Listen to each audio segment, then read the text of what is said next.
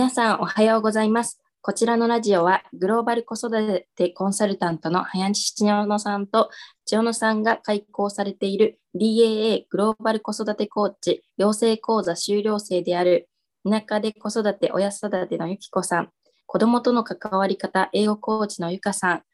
元教員が伝える自分と仲直りする方法、ご機嫌ママライフコーチの大場直美でお送りします。グローバル子育てにおける視点のリハビリの内容をお話しさせていただきます。ということで、今日もお願いします。えっ、ー、と、今日は、えっ、ー、と、ラジオに、えあのメッセージをいただいておりますので、えっと、そちらのメッセージを読ませていただいて、それについてあの話を深めていきたいなと思います。では、メッセージくださった方ありがとうございます。では、読ませていただきます。えっと、初めて直接メッセージさせていただきます。毎回ラジオで聞かせていただいています。学びもあり、私自身の課題発見もあり、すごく考えさせられています。今回のラジオ内で、小学校入学前には教科の準備をするよりも心を作っておけばいいというようなことをおっしゃっていましたが、具体的にはどう関わり、どう声をかけていけばいいのかを教えていただきたいです。息子は年中さんなので入学はまだ先ですが、新しいことや環境の変化、初めてのこととなるとお腹がキューッとしてしまいます。共感したり、ポジティブな声かけをしたりして、毎回何とか頑張ってもらっていますが、こんな調子なので学校は一人で大丈夫なのだろうか、と心配です。何かあった時に自然と私の声が聞こえるぐらいに勇気づけの言葉を息子の中に入れておきたいなと日々工夫して声かけしていますが、やっぱり心配です。こういうのはテクニックなどではないと思うので、マニュアル的なことを示すのは少し違うのかもしれませんが、何かヒントになることをお話しいただけると幸いです。長々と失礼しました。ということで、あのメッセージをいただきました。ありがとうございます。では、えっと、このことについてですね、小学校入学前の声かけということをテーマにして、えっと、お話をしていきたいなと思います。よろしくお願いします。お願いします。はい、ちょっとお手紙ありがとうございます。どうですかこの中で、小学生の親は私だけなんですよね。なので、皆さんまだ小学生さんではないので、逆にこう気になったりとか、今、そのちょうど同じぐらいの時だから心がけられていることとか、何か皆さんの方でまずあったりしますか？は息子が年長なんですけど、あのもうすぐ来年度からあの入学なんですが、えっと、今は息子のことを信じるようにしています。あのそうすることで私の考え方とか彼への見方が変わるのであのかける言葉もあのあんまりこうあなたのことを心配しているよってもちろん心配なところもあるんですがそれを伝えるんじゃなくてあのもしもちろん頑張れっていう応援もしますし状況によっては失敗しても大丈夫だよっていう声かけだったりあのその結果結果を丸×っていう感じじゃなくってもし三角だったとしてもそこからじゃあ彼にとってどうしたらいいかっていうの関わりをしたりとかあのこういう時にはこうっていうお話ができないのですごくお伝えしづらいんですがでもあの全体として心がけていることはあの心配しすぎることを伝えないような関わりというかあの逆に心配失敗しても大丈夫だしっていうような関わり方だったりそうですね。なんかそんな感じですかね。あんまりあの 答えになっていないのすごくあの答え方が難しいなって思うんですけれど、もしできなかったりすることがあっても、あ私が信じる気持ちが足りてなかったなって思うぐらいな、一歩引いた感じで関わるというか、そんなようにしてると、こうできた、できないで丸×ってことでもないし、私もこう心が疲れないというか、そのまま受け止める。でそれそこからの声がけみたいな感じですみません本当に伝えあの、うん、分かりにくいですけれど。いや、わかります、わかります。でも信頼関係ってやっぱり一番大事で、で、その成長でね、どんどんどんどん子供が離れていくから、密なうちにすごく気づいていくことっていうのは大切なので、今その信頼関係を築いていくっていうのはとても大事だし、あの、信頼関係がやっぱり結局基盤になってくるんですよね。子供の発達、人の発達っていうのは、その発達で一番ペースになるのが需要、受け止めることっていうことでよくお伝えさせていただいてるんですけど、受け止めることで生まれるのが信頼関係じゃないですか。で、信頼関係があるかないかで、本当に子供の行動って変わってくるんですよ。あの、例えば、その、な、すごく極端な話とかいろいろ出てきてしまう部分はあるんですけども、あの、一時期マシュマロテストの、あの、なんか結果っていうか、あの、流行ったことがあるじゃないですか。で、あれは我慢できた子が結局、あの、いい将来を過ごすっていうような結果を言われていたことがあったと思うんですけど、あれって実際はま違かったっていうふうに逆転されてるじゃないですか。それは環境によっても変わってくるっていうのもあるし、その子の環境っていうのはそのなんだろうな、金銭的というかこう貧困的な意味での環境ももちろんあるし、親子間の環境もすごくあるんですよ。で、あの本当すごく極端な話、えー、お家の人が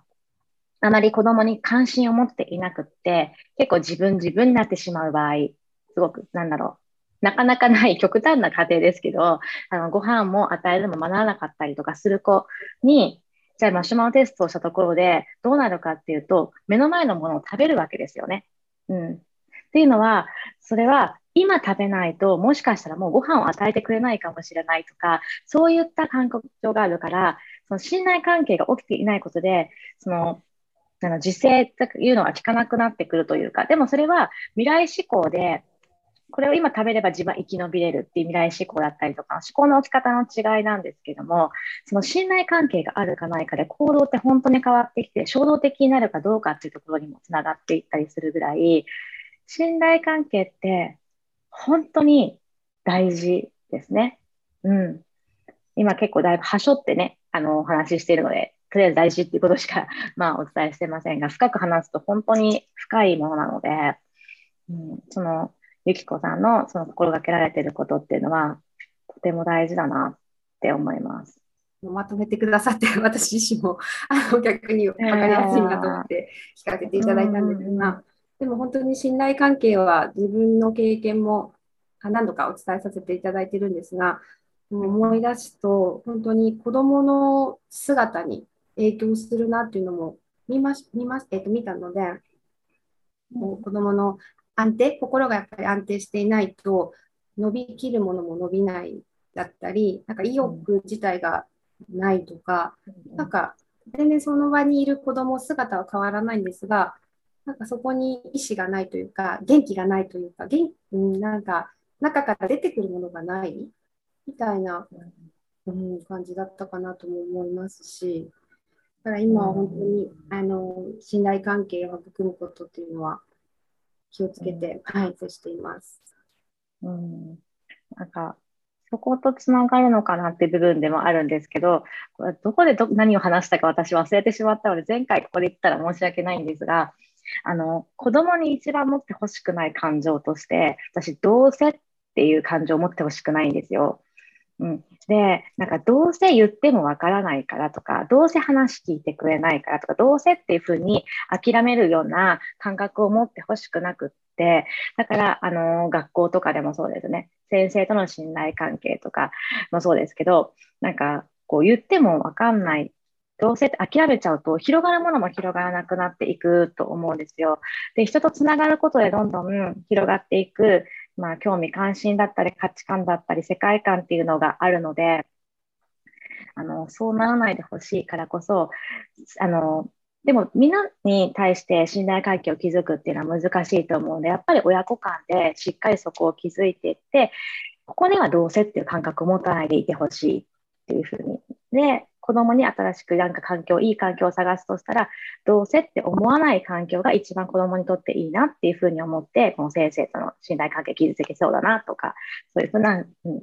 え、探していくことをしていきたいぐらい、うん、そういう意味では、その信頼関係につながるかなと思って今、うん、言っている感じなんですけど、うん、そうですね。でも、このどうせっていう気持ちとか考えが育たない持たないようになっていくことで育っていくものってやっぱり立ち向かう力にもつながっていくと思うんですよ。どこかでよりどころだったりとか聞いてくれる場所とかそういうものがあること信頼関係が結べてる場所があることであのレジリエンス立ち向かう力がどんどん育っていくと思うので、うん、やっぱそのスタートになるのはお家で、お家でこういう場所があるから安心して次の場所で信頼関係を築いていこうっていうふうに行動していくしっていうふうになっていくと思うので、大事と思います。この親子間の信頼関係っていうのは、なんていうか、どういったところで見ればいいですかね？なんだろう、言ったらいいんだろう。子供がそのままの自分で過ごせているかとか、そういうことですかね。うんうん、なんかゆきこさんの体験談的にありますか？こうあの何かあった時に自分のところに戻ってくる何もなくてももちろん戻ってくるんですけど本当にあの安心してるというかこう素のままの状態で入れる感じかな。なんか困ったことがあっても怒られたらどうしようとかじゃなくて一応こういうことがあったんだよっていうのを話してくれたりとかそれは前までなくってなんか私がこう注意したりとかしてたり してた時はその事実をあの自分は知らないって言ったりとか多分嘘ついてるっていう感覚はなかったと思うんですけどやっぱり自分に都合のいいように解釈しててそのことをそのまま伝えてくれなかったりしたんですが今はこれこれこういうことがあって困る困ってるとかそういうことをちゃんと言ってくれるようになったので、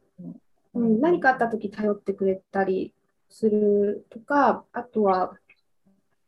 なんか肌感覚でなんですけど、なんかあった時にこう、ふと寄ってくるとか、なんて言ったらいいんですかね、そういうところもちょっと違うのかなって思いました。ちらっとこっちを見るとか、なんかふとした時にこっちを見てニコって笑うとか、なんか、うん、すみません、ここは編集していただいた方がいいかもしれません。うまく言えない。なんか、でも本当にあの、肌感覚の部分がすごく多いなっていうのが正直なところで、安心安定している、うん、変化で言うとあの以前よりもすごく自分のなんか好きっていうものに対して向かっていく気持ちが強かったりとかなんかすごく毎日楽しそうにしている、うん、それは関係するのかわからないんですけど気持ちが安定しているのかあんまり起こらなくなってあの前は感触を起こしたりすることもあったんですけど、まあ、年齢的なことももちろん影響はしているんですけど、何かあっても、バンってその起こるエネルギーじゃなくて、それをあんまり最近はしないなって、だから割と余裕があるというか、安定してるのかなという感じでも見てはいるんですけど。いやでも肌感覚っていうのはなんとなくわかります。なんか何においてもそういう部分はあったりしますけど、なんかこう親だから感じる温度感っていうか、なんていうの、そういうのありますよね。うまく言語にはできないけれども、そうだろうなっていうのと、大きくなってくると甘えづらさって出てくることもあるとは思うんですけど、甘えてくれる、素直に自分の考えとか思いとか言ったり、こう、くっついてきてくれるみたいなのも、その一つだと思うし。この、あの、お便りをいただいた方が、年中さんのお子さんがお腹がキューって新しい変化に対してキューってなっちゃうっていうのを、何かこう、あの、お便りしてくださった方、ポジティブな声かけをしている最中ということなんですけども、なんかこう、ヒントというか なんか皆さんだったらどうされるのかなとかありますかね？うん、お腹がキューッとなるっていうわけではないのでちょっと違うかもしれないんですけどちょうどあの私も娘が保育園変わった時とかで娘がは人すっごい人見知りであの普段家にいたらめちゃくちゃ喋るんですけど初めて会う人とは本当に一言も喋らなくなっちゃうぐらいあのすごい人見知りなんで、ま、もちろん新しい場所に行く時とかもちょっと不安なんですよね。そのやっぱりまだちっちゃいんでお腹が痛くなってるとか までは分かんないですけど、まあ、なんかやっぱ不安はすごい抱えてるんだろうなっていうのはすごく分かるのでと私がやってることとしてはそこがどういう場所なのかだどういう人がいるのかっていう、まあ、事実を伝えるっていうことはやっていてで娘が先に想像しておける環境は作っていて、まあ、ちょっともう年中さんで大きくなってるので小学校がどういう場所なのかっていうのはなんとなく想像はついてるかもしれないんですけどそれをもあの、まあ、なんでその緊張してるのか、新しい場所に行くっていうのは誰でも緊張すると思うんですけど、どこに対して不安があるのかとか、何が緊張の原因なのかっていうのによってはちょっと変わってくるかもしれないんですけど、とまあ、もしその想像できないことが不安だとかっていうことであるんだったら、まあ、お母さんと一緒に、えっと、近くにいてあのこういうところなんだよって実際に見るのもいいかもしれないしお母さんと一緒にこうお話をしたりとか何か本だったりとか映画だったりとかを見て、まあ、小学校がどういうところなのかどういう人がいるのか何をするのかっていうことを伝えるというか一緒にま話し合うっていうので結構緊張とかも解けるんじゃないのかなっていうふうに私はなんとなく思ってるのと実際私がやったこととしてはそういうことをやってはいるなっていう、まあ、今でもその保育園だけじゃなくて、新しいところに行くときは一応事前に説明をしてから行くようにはしてます。うちの子も3年生になるときにお腹がキューってなってて、別に同じ場所なんですけど、環境は。たら、やっぱりクラス替えをして先生も変わって、でも先生は新しい先生かもしれないしっていう、もう何もわからない状態、ドキドキしてたので、お腹が痛いって言ってて。私がしたことは、まあ、それは、今まであんまりお腹が痛いって言ったことがなかった。まあ、あったはあったです。学校行くのが嫌で、みたいなのはあったんですけど、それとまた違う感じの急っていうのはあんまりなかったっていうのもあったので、まあ、そんなに予想させるというか、で、想像させる話っていうのはしていなかったし、していなかったというよりも、もう知ってるから、それで分かってはいるからこそっていうと感じだったので、うん。なので、その時はもう普通に、もうお腹が痛いよねって、ドキドキするよねみたいな感じで、そのまんま今起きていることを、そして子供が伝えてくれたことを言語化して、それはあってもいいっていうふうにしてます。なんか痛くなっちゃう、大丈夫だよっていうふうに言うのも一つだと思うんですけども、痛くて痛いけど大丈夫って言っても大丈夫じゃないと思うんです、本人は。もう目の前のことでいっぱいだったりとかするので、いやいや、人事でしょみたいな感じになると思うので、そうだよね、するよね、ドキドキするよね、それはわかるよって、ドキドキの仕方はみんな違うだけで、みたいな感じで、そんな状態もいいんじゃないっていうふうに、本人は辛いこともあると思うんですけど、ただお腹がキューってなる子もいれば、ただ胸がドキドキする子もいれば、逆にそわそわして元気になっちゃう子もいるかもしれないし、みたいな、みんないろんなパターンでドキドキをしてると思うっていう風なことは伝えたりしてます。なんか自分だけすごくなってるんじゃないかって思ってしまうと、よりまた緊張に走ってしまうかなって思うんですよね。うん。なので、私の場合はそういうふうに。で、自分を知るっていうことも大事だと思っているので、自分は新しいところに行くと結構なアキュってしちゃうタイプなんだよなって思っていくだけでもまた変わっていくし、それが経験として増えていくと、そのキュってなるのも減っていくだろうし、っていう感じでやっていたりします。私ちょっとあの思ったんですけど、ちょっと見通しが立つと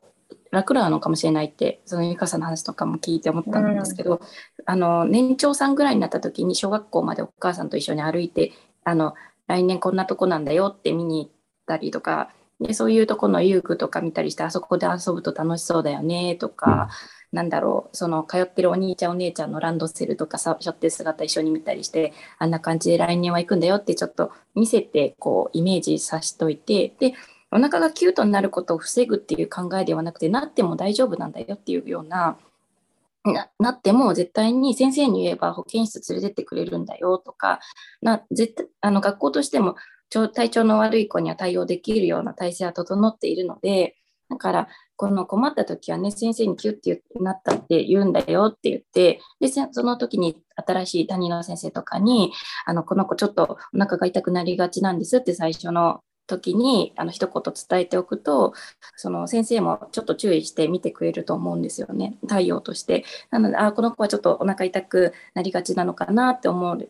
のみっていうだけでも親御さんの方も多分ちょっと安心すると思うしで子どもさんの方もあのあすぐに言えるんだなって思えるだろうし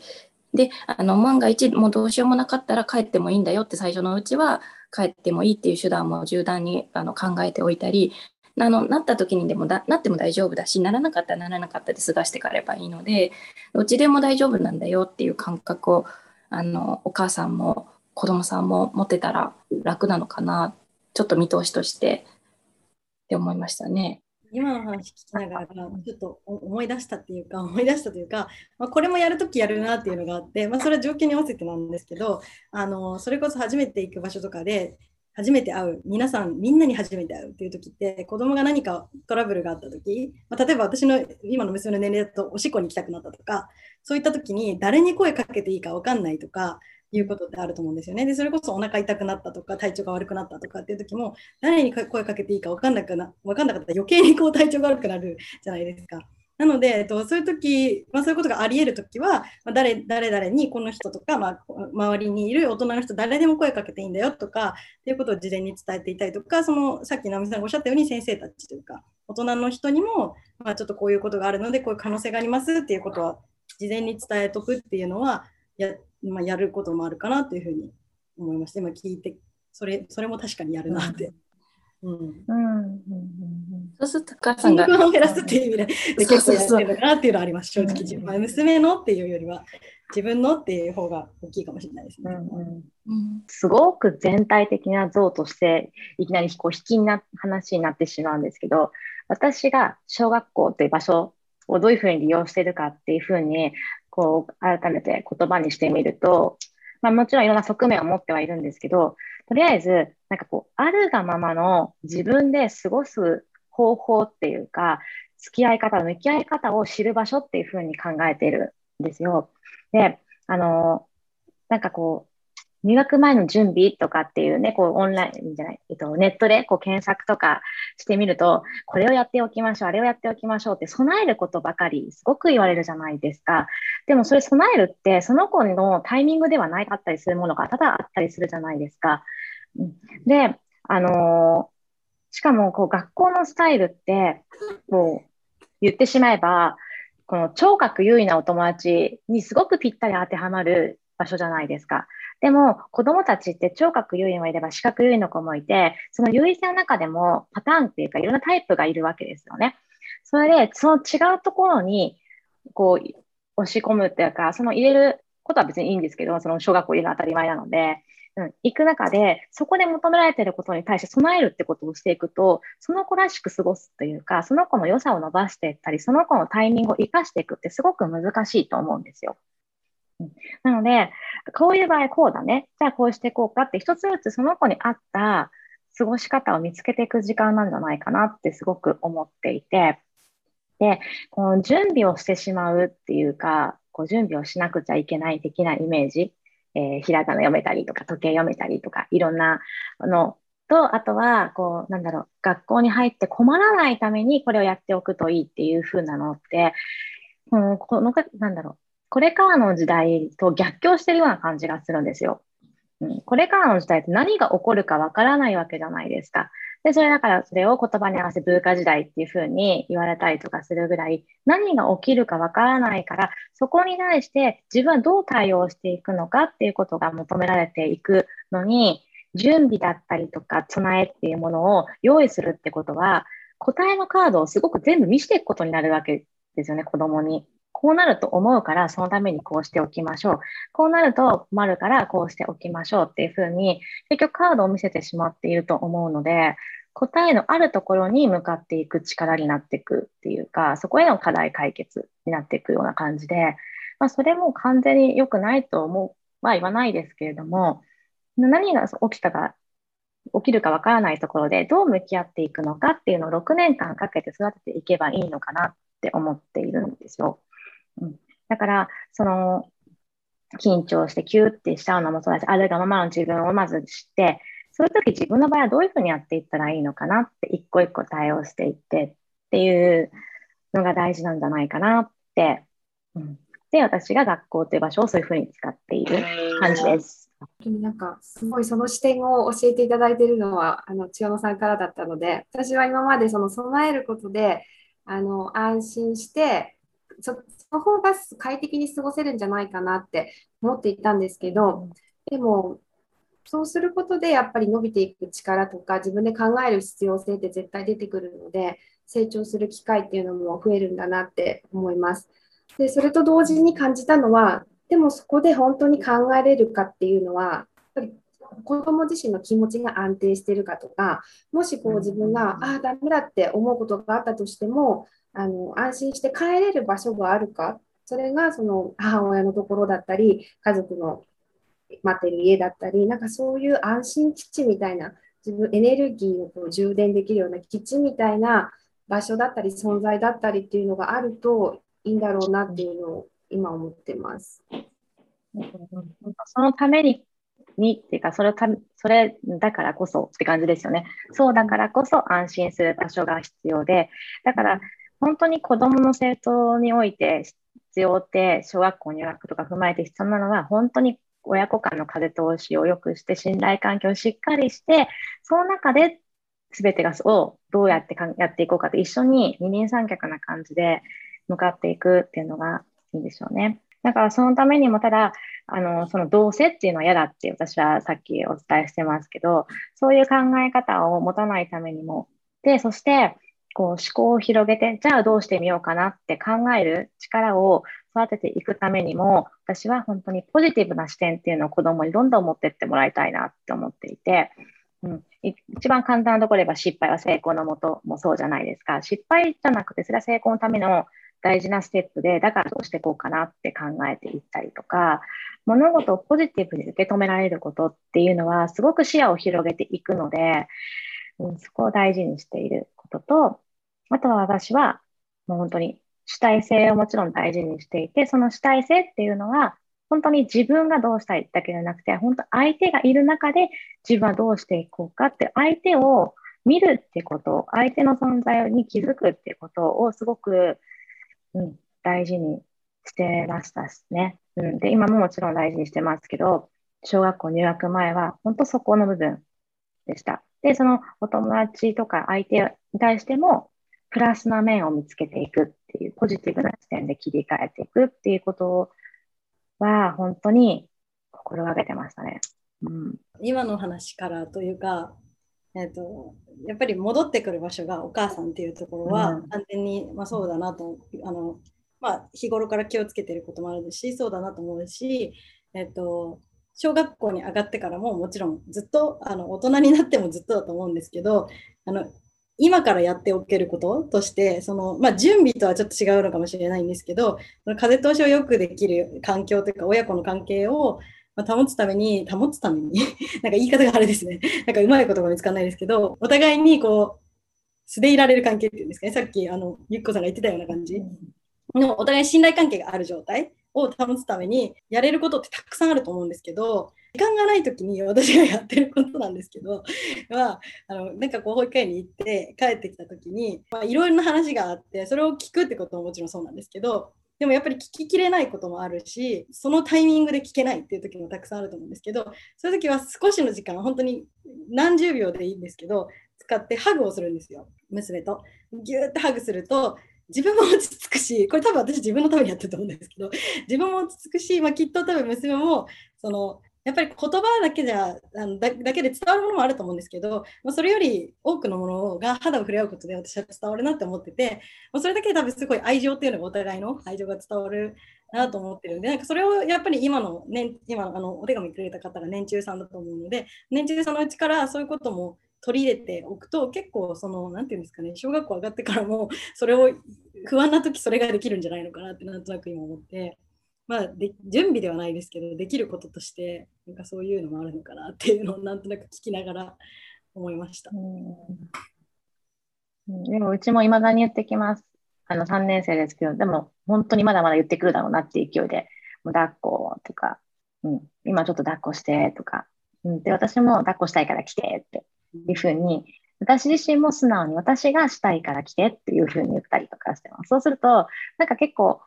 大人ってすごく見えるじゃないですか、子供からしたら親っていうのは特にスーパーマン、スーパーウーマンみたいな感じで、なんかしっかりできてそうな感じがするけど、大人自身も弱みを見せたりとか、甘えたいじゃないけど、見せたりすると子供も出しやすいですよね、自分がね。うん、なので、私もそうですね、言ってますね。私もやってます。それでギュッてして、なんか元気が出たらそれもそのまま伝えて元気でありがとうっていうのでやってるとなんか向こうもふとした時に同じことすることがあって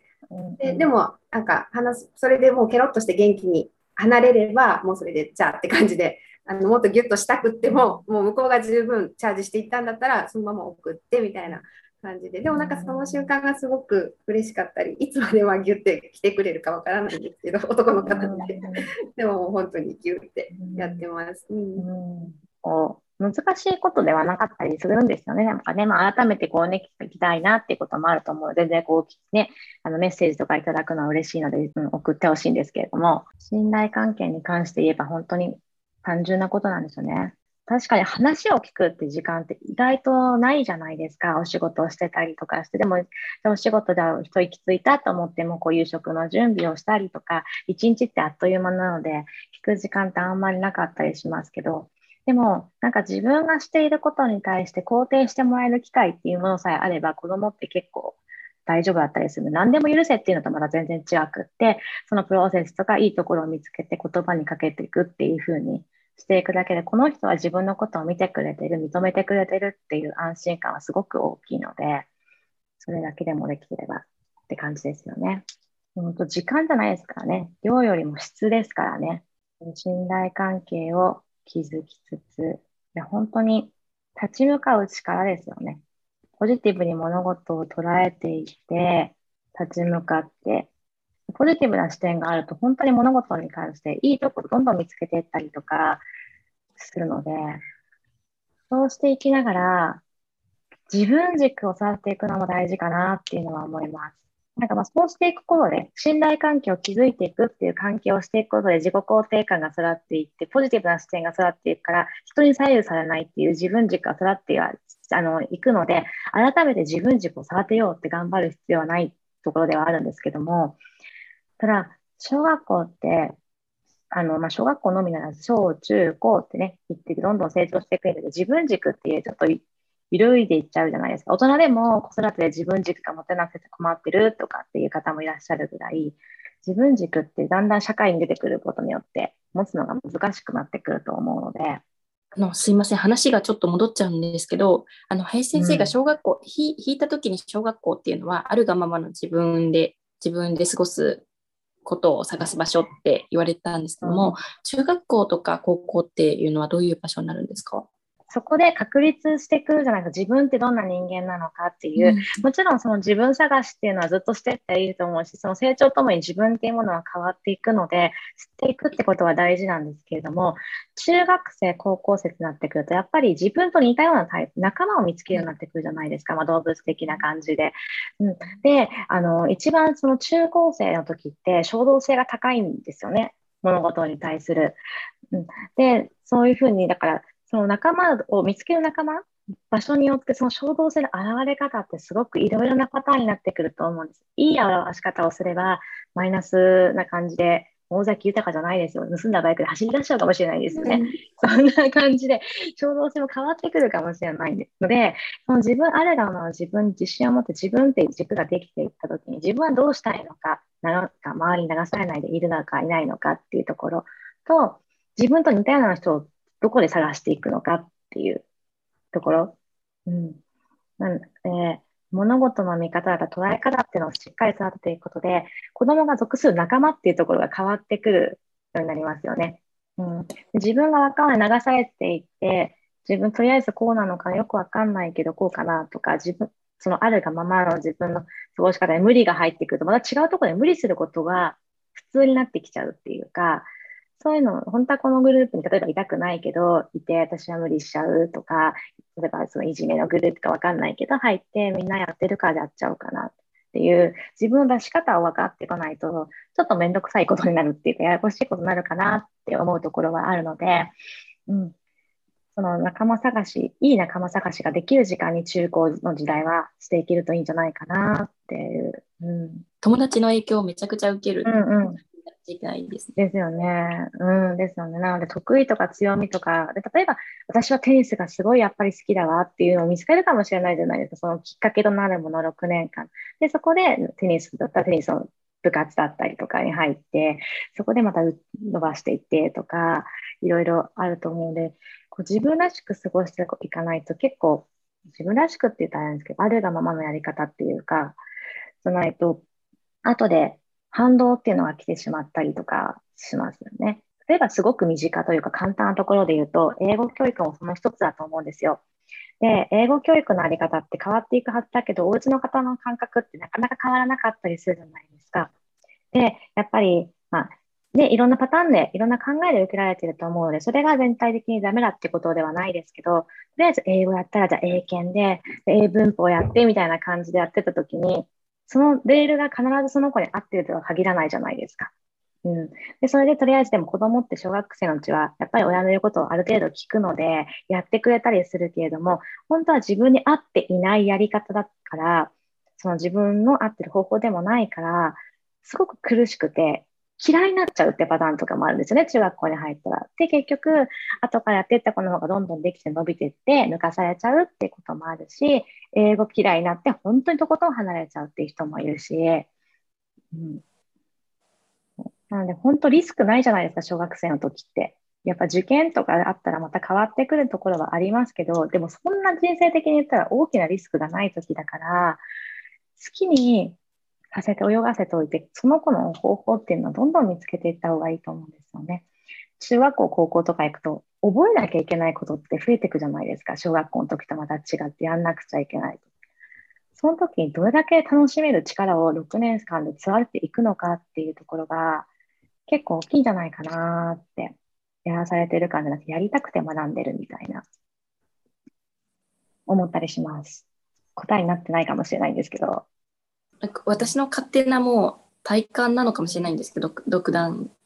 今、小学生の子って、なんかこう、何曜日は何とか、何曜日は何とかみたいな感じで、なんか習い事が毎日入ってて、救急で、なんていうか、こう、ぼーっとする時間がなかったりとか、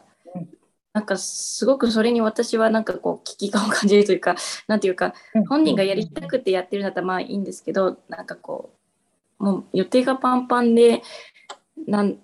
なんうんなんか そこなんか疲れちゃってる子供が多いなっていうのがなんか体感私が気になってるからそれに目目がいっちゃうだけなのかもしれないけど、なんか疲れてる子が多いなっていうのが体感ででそれは中学生の子を見ていてもなんかこう毎日のように部活があってなんか疲れてるなって感じがすごく感じてしまって、うん、っていうのが思って,、ま、思ってたことです。なんかこうだからどうってことではないんですけど、なんか疲れてるなって思って、うん、もう少しゆっくりしてもいいんじゃないのかなって思ってしまう自分がいて。わかります。ちょうどそれこそ昨日オンラインカレッジの方で私も投稿同じようなことをしていて、あの、そのあ前回のここでもお伝えっていうかお話ししてたところで、まあ、楽しいものって与えられて当たり前になってきてるよねっていう話をさせていただいたと思うんですけど、それと同じで、なんかこう、物事、暇な時間とかつまらない時間っていうのがすごく少ないじゃないですか。で、テーマとか課題とか与えられてこなしていくというか取り組んでいく時間がすごく多いので、その疲れるっていうところももちろんだし、なんか創造性っていう、なんかそれこそその前回お話ししてた課題発見する力っていうのがすごく低くなっていくんじゃないかなって私は結構心配というか感じていて、あの、その発明とか何にしても、こうより良いものを作ろうっていうつまらないがマイナスベースから始まるじゃないですか。より良くしてどうしていったらいいのかなっていう、そういう発想力って、そういうふうに、こう、つまらないだったら、じゃあどうしていこうかっていうふうに生まれていったりとかしていくので、何か与えられていることで、それをこなしていくところで、そこに想像力っていうのが本当に育つのだろうかっていうふうに感じたりとか、そういう機会って本当に今手軽にどんどん楽しめるじゃないですか。イベントもでもあったりとか、今オンラインだったら増えていくし、習い事も魅力的なものもすごく出てきているので、子供がもちろんやりたいって言って取り組んでいるお家も多いとは思うんですけども、でもバランスを取ることも大事だと思うし、やりたいって言って、じゃあすぐにじゃあやるのかって言ったら少し時間を置いてみるのも一つだなって思うんです。本当にやりたかったら、何度もしつこく言ってくるだろうし、やった時の輝き方も違うから、その忙しさでからの疲れっていうのも全然違ってくると思うし、うんまさにちょっと年齢が違うんであれなんですけど私がズボラなのが原因なんですけどこれは。あの私がズボラだからあのどっかに行く時におもちゃを用意していかずにどっかに行っちゃったりとかあのしちゃうしちゃうっていうか、まあ、するんですけどそうすると別になくても結構近くにあるもので遊ぶんですよね、勝手に。で、なんかそれを見てたりとか、あとは、あの、あのこの前、ゆきこさんが前回のラジオ、私が欠席してた時のラジオでおっしゃってたみたいに、なんか全部回を与えてたみたいなお話されてたかなと思いますけど、なんか私は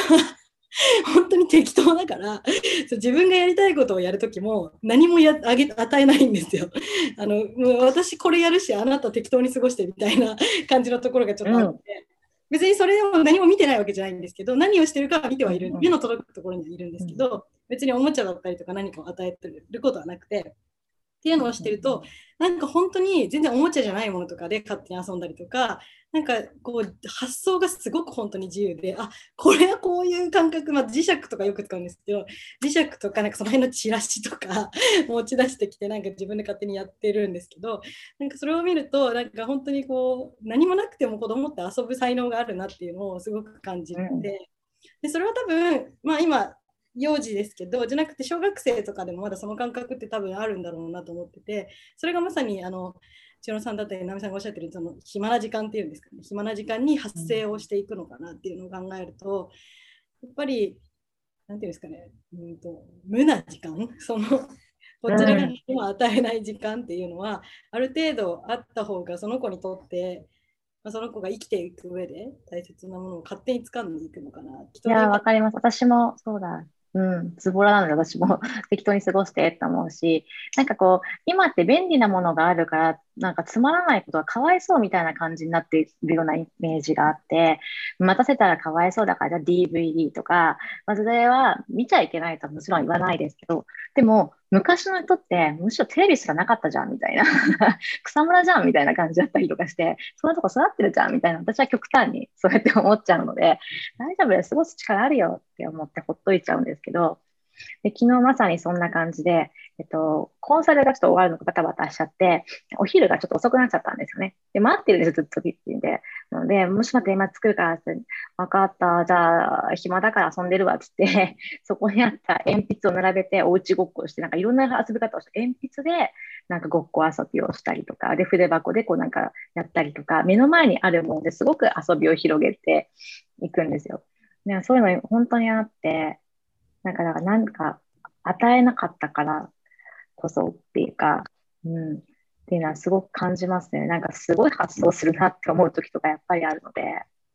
それ学校でも生きるのかなって思います。あの私自分の学生時代の記憶だけですけど、うん、あの授業ってみんな一斉にこうやったら例えば問題とか早く終わっちゃったりとか先生がじゃあ今これしますよって指示があってやった後に終わっちゃってあの空き時間が出る子みんな取り組んでるけど自分だけ空いて時間が空いたって場合に何していいか分からなくて困っちゃうっていうパターンと、あ、ちょっと時間あって、今ちょっと暇というか、自分のことをしていいからっていうので、なんかノートに絵描いてみたりとかして過ごせるかとか、そういうところが違うのかなって思います。うんうん、の息子も私はちっちゃい時すごい何でも与えてたので、多分そうやって自分で何かをしていこうっていうからの目というか、その成長の目をすごい自分は取ってたんだなって思うんですが、あのこの間の日曜日にちょっとした山に登山に行ったんですけど、あのみんな何人かで一緒に参加させていただいて、息子は一番ちっちゃかったのもあったし、まあ、体力的なこともってことで、途中までしか登れなかったんですね。でも、あのそこであのみんな待ってることになった時に、本当山の中なんですよ。何もないですね。で、私は疲れたので、本当にぼーって、素でぼーってしてしまったんですけど、ふって横見たら、息子がその辺にあった草とか葉っぱとか集めて、パズル作ってたんですよ。で、ママこれパズルしたからやってみようみたいな感じで、あの楽しそうにやってて、あこういう発想ができるんだってすごい感動して、これが本当にこうつまらない時間を自分で面白くするというか、与えなくてもちゃんとこうやってできるんだなって。そう思い返すとちっちゃい時あの石ころ集めて喜んでたなとかそういうことも思い出したので、そういう時間をあのもっと取ると今もっと違ったのかなって思うんですけどそれでも今こうやって気づけたことが良かったなと思って、まあ、そういう時間も過ごしていけたらなってこの間のあのラジオでつまらない時間がっていうお話もあったのでそこがすごいつながって嬉しい発見でした。うん、なんか、そうそう、聞いてて思い出したんですけど、でも本当子供って発想する時間、発想する力があるからこそっていうところがあって、あの、幸せと同じなんですけど、子供に私は言ってるのは、楽しい時間は自分で作るんだよっていうふうに言ってるんですよ。幸せもそうじゃないですか。人に幸せにしてもらうんじゃなくて、自分で幸せを見つけていくみたいな感じで言ってるので、例えば学校の英語の授業って、やっぱり楽しいというか、あの、可愛い感じなんですよね。うちの学校は1年生から一応普通の公立なんですけど、なんかこう、試験的にできる学校校で、1年生から英語の授業があるんですけれども、やっぱり簡単なんですよ、3年生でもや,、ね、やっぱりちょっとこう可愛らしい感じなので、ちょっとあの退屈というか、もうちょっと楽しければいいのになってうちの子は感じるんですけど、でも、その時間も楽しんでるんですよ。ただ単にゲームが楽しいとかそういうことだけじゃなくて、じゃあこれ自分だったらどうやって教えるかなとか、自分だったらどうやってサポートしようかなみたいな先生、なんか困ってる時とか、っていうのを考えながらいつも授業を受けてるっていうふうに言ってて、だからつまらない時間ただつまらなくしてるんじゃなくて、どうしようかなって考えていたり、うん、あとは、うちの子は学校ノートっていうのは本当に一切取らないんですけど、ちょっと暇なんですよ。話聞いてるだけだと。だから、じゃあ今何してようかなって言って、さっきのゆきこさんじゃないけれども、やっぱり絵を描いてたりとか、なんか誰かの横顔を描いてたんですよ。昨日見つけたんですけど、うん、なんかちょっと横にいる子を見て、この子描いてみようかなと思って描いてみたりとかしたんですよね。だから暇つぶしが上手っていうか、うん、でもそれってすごく大事だなって思うので、そうなんかそういう意味では、その、小学校に入るための準備につながるかっていうと、まあ、そう、なんかあれかなっていうとこでもつながるかな 思うんですけど、やっぱり与えるんじゃなくて、与えられ慣れてるんじゃなくて、自分から見つけていく力を育てるっていうのも、そういう意味では一つ重要なのかなって、うん、今改めて感じたりしましたね。うん、なんか今、千代野さんがおっしゃってた娘さんがやる、なんか私だったらどうしようかなって考えるのって、本当にすごいもうまさに課題派遣能力の、練習というか日々それをやってるんだな、でそれってやっぱりそのなんていうんですか頭の中だけでできるからそれこそ道具が周りに何もなくても暇つぶしの 暇つぶしのやりなんていうんですかね、効率的な暇つぶしの仕方って言ったら変な言い方ですけど、みたいな感じだなと思ってなんか面白いなと思って。それを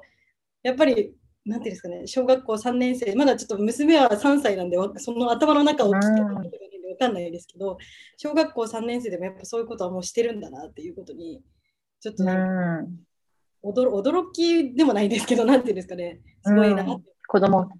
うん、子供ってすごいですよね。うん、もうと将来絶対何か役に立つだろうなって 思っちゃいました。うんうんうんうん。役に立ってほしいですよね。うん。でもまあ、それが行き過ぎてテストの時間も気持ちがいろいろ飛んじゃうんですけどね。問題を解いてて、自分この前こう友達に教えた時、あれやっぱ教え方あれでよかったかな。もうちょっと違う方法ないかと考えてたらテスト終わってたって言われて。そういうことだね。ずっとそれを考えて。本当に。本当に。うん。本当にだから、裏が0点、名前すら書いてない0点っていうのが本当連続で続いてて、たまたまなんか理科はすごくやる気満々で楽しいから、もう解きたい解きたいで、裏表解いたりとかするんですけど、それ以外だと、ちょっとなんか単調でつまらないなって思うと、発想しちゃうので よくあるというか、うん、いい感じですけど。でも、小学校の準備ってそう考えると、本当に、こう、学業的なところではないんですよね、やっぱね。うん、そこに備えていく力って感じでしょうね。逆に小学校とかってどんな場所な感じがしますか？なんかこれ前のあの回でもう話したりするかもしれないですけど、私もいろいろ忘れちゃってるんですけど、でもなんかこう、どういうふうに構えられてる部分が多いのかなって。私はもう楽観的なので、全然こう何も考えないで普通に小学生だね、みたいな 感じだったんですけど、どうなんだろう？小学校とか中学校とか、なんかその、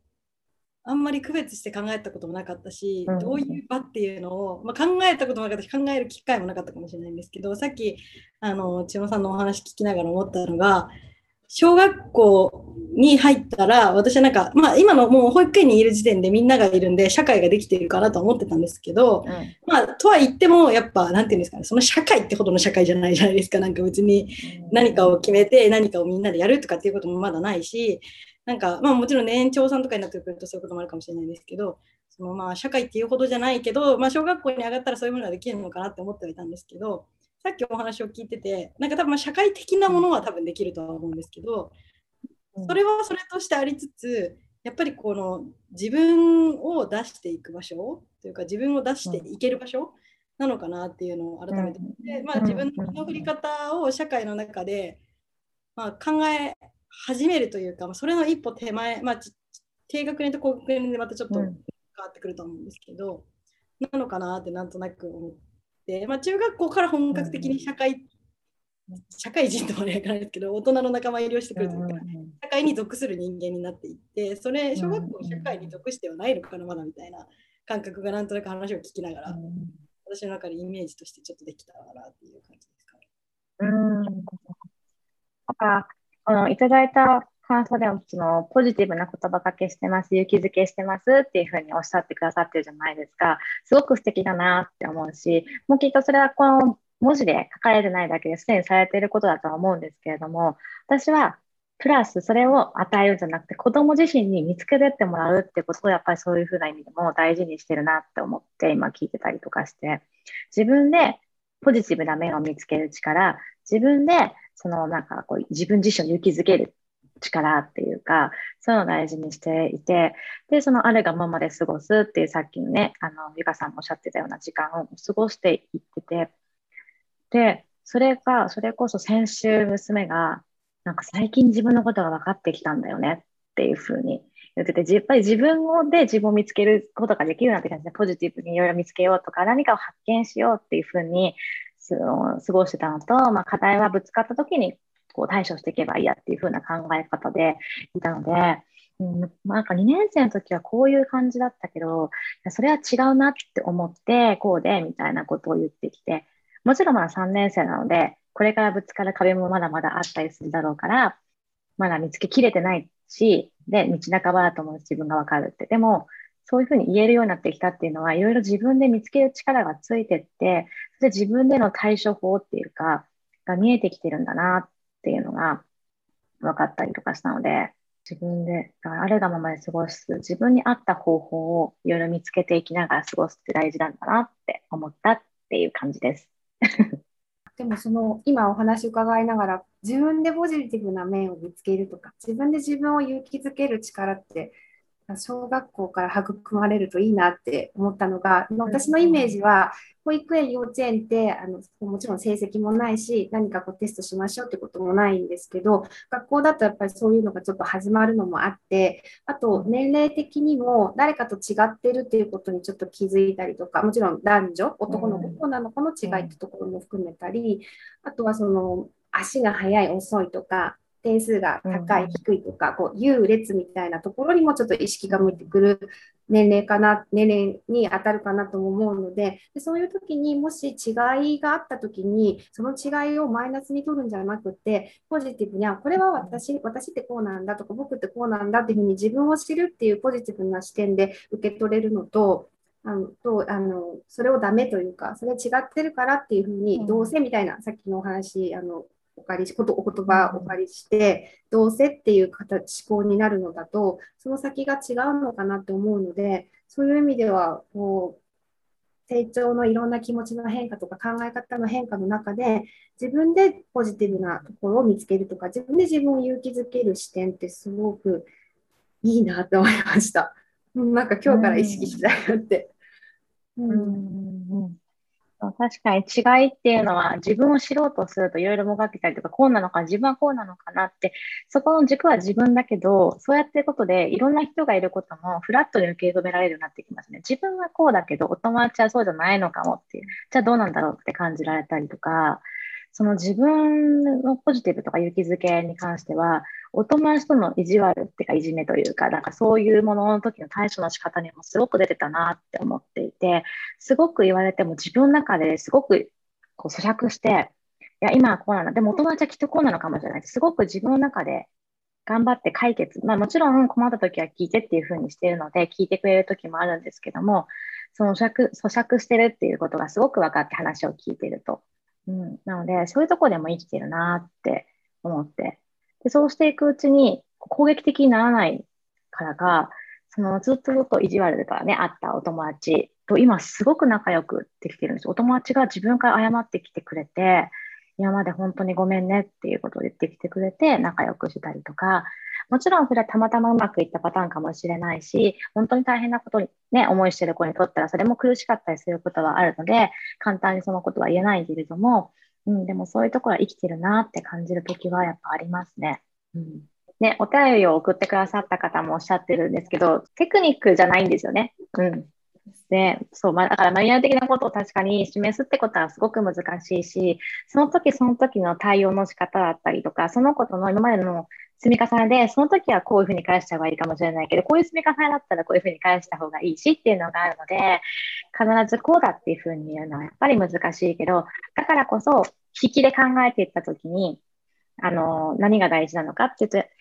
もうね、このお母さんは、こう、ポジティブな声をかけられたりとか、共感されたりとかしているので、もうバッチリ出来上がってるんじゃないかなって思うんですけども、もう信頼関係っていうところを築いていって、その土台を築いて初めて次のステップに行けるわけで、じゃあどう、何が必要なのかっていうと、もう何が来ても対応できる力っていうとすごく難しく感じるけども、ポジティブに捉えて自分だったらどうするのかっていうふうに考える力で、そして自分自身を先ほどもお伝えした、こうポジティブに勇気づける力、そんな力を見つけられる力を育てていくことも大事で、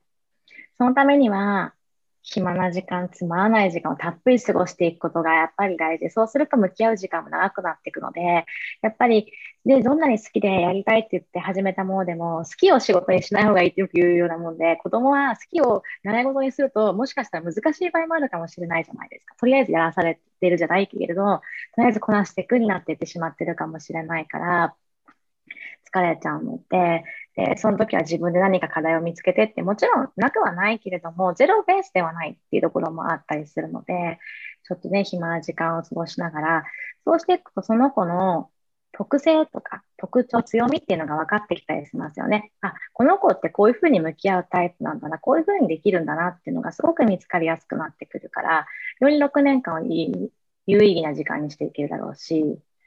っていうことで、まとめたつもりがまとまってないんですけども、なんかあります？いや、すごくまとまっている、あの、うんうんってこう、聞かせていただいてたんですが、うん。もう、なんかこう、自分で見つける力なんだなってすごく、なんか、やっぱりどうしても、私の癖っていうか、どうしても、なんてよ、今聞きながら私がずっとこう、あ私本当与えてたなってこう 思いながら反省をしているような感じで今日は聞いてたのでなんか本当に自分で見つける力なんだなって思いましたね。うんまとまってますね。一言で言うとそれですね。自分で見つける力なんでしょうね。そこに対してポジティブな視点があると見つかるよとか、自分で見つけるというふうな枝分かれをしていく感じなので、その一言ですね。さすがです。いや、すごい。な感じです。で、またこうなんかこういうテーマで話してもらえるといいなって話聞いてみたいなっていうことがあれば、お便りだったり、直接、まあ、メールでだったり、LINE だったりで構わないので送っていただけると、私たち自身も改めて物事を見直すいい機会になるので、すごく嬉しいですし、ありがたいですよね。うん、本当に嬉しいですよね。なんか、いや本当に嬉しいです。うん、それは本当に思います。なんか聞いてくださってるっていう嬉しさと、時間を割いて、こうやって文章を打って送ってくださるっていうことの嬉しさ、ありがたさっていうのは本当にないですよね。うん。なので、よければどしどし送っていただけると嬉しいです。はい。もしね、送ってこう、ちょっともっとこういうところが聞きたかったんだよってことがあれば、またそれで送ってもらえれば、またそういうふうにね、話せたらって思うしっていう感じです。皆さんの方で何かこうお知らせとかありますか？なんか何回もお伝えだけしていってしまって申し訳ないんですけど、うん、子どもたちのこう視野広げのお手伝いができればなという思いであの自分が過去にバックパックでいろんな国を回った時の写真をもとにあそういうのももとにあの文化の違いとかあの住んでる環境の違いとかそういうののあの発信ができればいいなというオンラインイベントを準備してます。うん、で大体今あのできてきたので今度次回はいつっていうことをお話しできればなと思ってるので、また楽しみにしていただければ嬉しいです。あともし逆にあのこういうことをしてこういうせっかくやるんだったらこういうのをやあのやってみたいとかっていうのをリクエストある方いらっしゃればあの私のインスタの DM とか何でもしてくださればそれもとっても嬉しいので またお待ちしてます。あのお母さんでもちょっとビジネスを始めてみたいなっていう方に向けて私はコーチング型ビジネスをコンサルをしていて、えっと、自分はどうしたいのかとか自分の在り方を整えながらビジネスの基礎を学んで、えっと、自分で稼げるお母さんになっていただくっていうようなあのサービスをしてますのでもしご興味がある方はあの体験だけでも来ていただければと思います。うんあの、コーチング型コンサルって私すごく大事だと思ってて、なので自分もコーチング型コンサルっていう風にやってるんですけど、切り離せないんですよね。うん。ね、そう、なんか、その、それこそ子供の英語教育みたいな感じですよね。英語と日本語を切り離す考え方が結構多くあるんですけど、どちらもあるからこそ伸びるのいいっていうところだったりするのと同じで、切り離せないので、すごくコーチング型のコンサルっていう形はすごくいいと思うので、もしね、お仕事何か考えられている方とかいらっしゃったら、